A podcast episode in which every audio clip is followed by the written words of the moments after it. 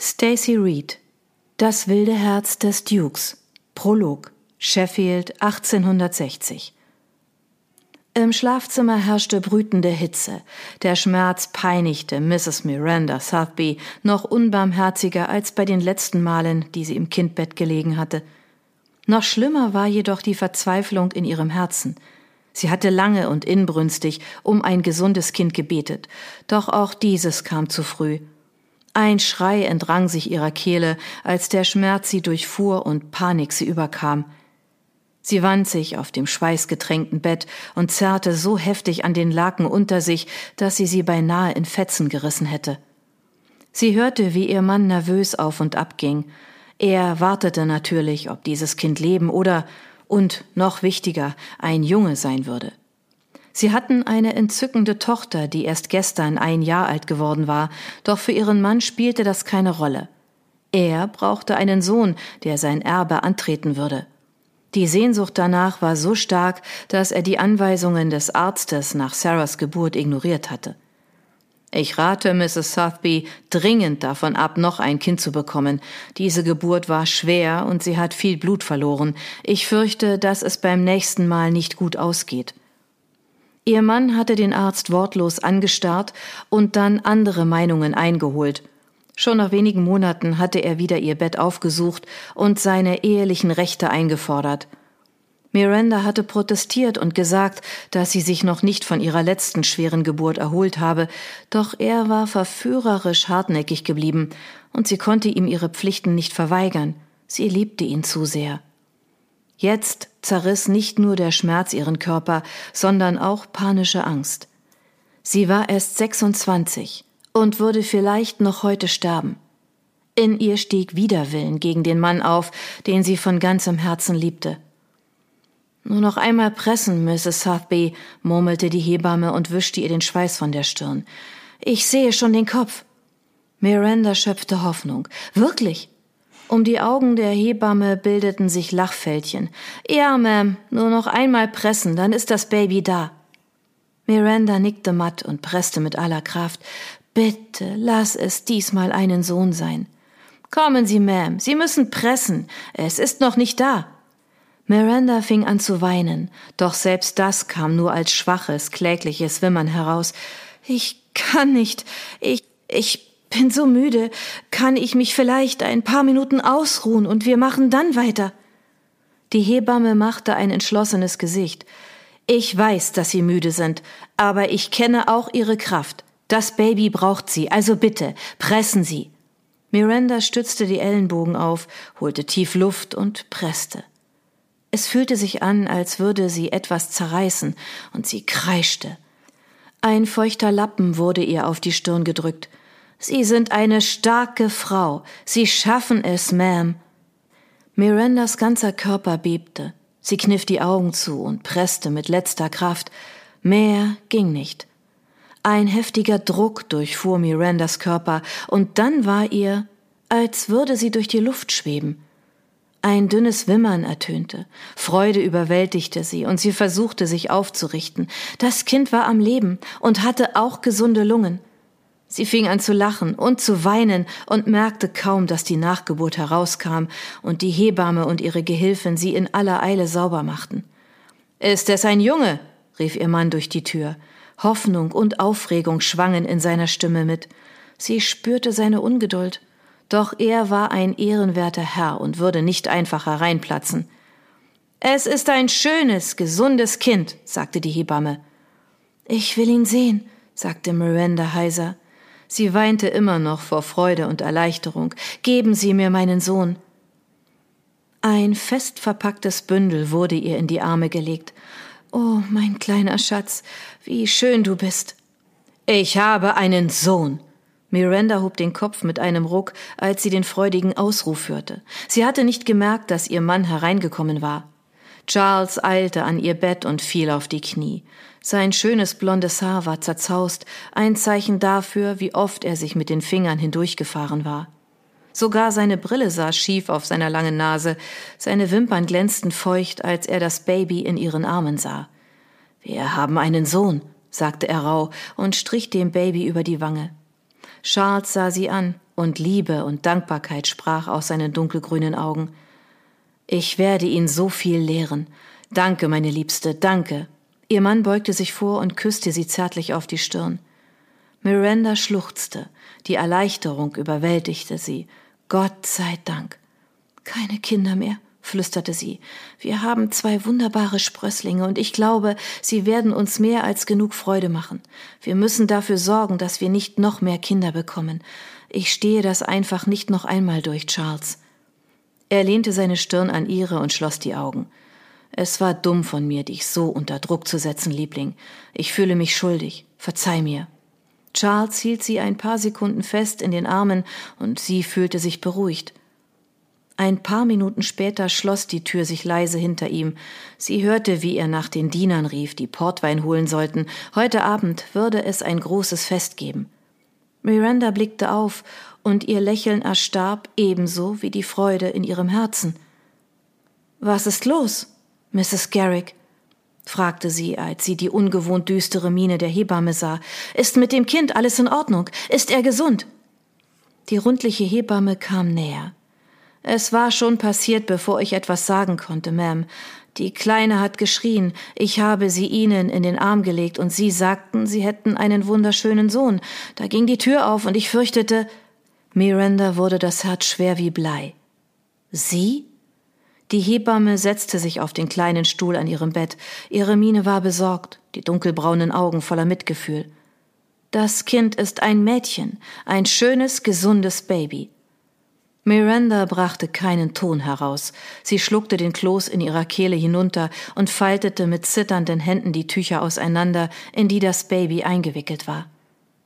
Ein Mädchen, flüsterte sie. Er wird so enttäuscht sein. Miranda schaute die Hebamme durch einen Schleier aus unvergossenen Tränen an. Er will es sicher wieder versuchen. Bald. Ich kann das nicht ertragen. Mrs. Garrick seufzte tief. Sie lagen zwei Tage in den Wehen, my Lady. Der ganze Haushalt dachte, sie würden bald nicht mehr unter uns weilen und hat mit bekümmerten Mienen Wache gehalten. Sie werden kein weiteres Kindbett überstehen, Ma'am. Ich könnte Abhilfemaßnahmen vorschlagen, aber die wirken vielleicht nicht lange. Ein Schluchzen kam aus Mirandas Kehle, und sie hatte das Gefühl, dass ihr das Herz brach. Ich stehe das wirklich nicht noch einmal durch. Oh Gott, was soll ich tun? Wie kann ich es meinem Mann erklären und ihn zur Vernunft bringen? Mrs. Garrick schwieg eine Weile. Dann seufzte sie, tief, aber entschieden. So viel ich weiß, Ma'am, kümmern sich auch in ärmeren Schichten Männer nicht um ihre Kinder, solange diese noch klein sind. Sie baden sie nicht und ziehen sie auch nicht an und aus. Nicht einmal von ihnen wird man erwarten, dass sie dieses Kind stillen. Es ist einfach nicht schicklich. Miranda war verwirrt. Wie bitte? Die Hebamme reckte das Kinn. Mr. Southby muss nicht erfahren, dass dieses Kind ein Mädchen ist. Niemand muss es erfahren. Meine älteste Tochter wird gern ihre Amme sein. Wir würden das Geheimnis mit ins Grab nehmen. Aber mein Mann, er wird es doch irgendwann merken, sagte Miranda und wunderte sich, dass sie dieses verrückte Gespräch überhaupt führte. Ich kann ihm nichts vormachen, schon gar nicht für immer. Ja, nicht für immer, sagte Mrs. Garrick milde, aber es wird Ihnen Zeit geben, sich zu erholen.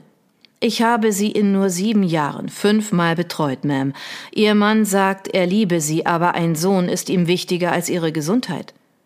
Miranda zuckte zusammen, als eine Wahrheit ausgesprochen wurde, von der sie schon lange wusste und deren wegen sie bitterlich geweint hatte. Ihr Mann war der zweite Sohn eines Viscount und sie hatten sich vor acht Jahren verliebt und Hals über Kopf geheiratet. Es war Liebe auf den ersten Blick gewesen. In Charles hatte sie einen Mann gefunden, den sie bewunderte und dem sie vertraute. Sie wusste, dass er sie liebte, doch es machte ihr Kummer, dass sie seinen verzweifelten Wunsch nach einem Sohn nicht verstehen konnte – er war ein zweitgeborener Sohn und würde wahrscheinlich keinen Titel erben, es sei denn, der Familie seines älteren Bruders würde eine schreckliche Tragödie widerfahren. Ihr Mann besaß ein großes Landhaus in Sheffield und hatte ein Einkommen von 2000 Pfund im Jahr.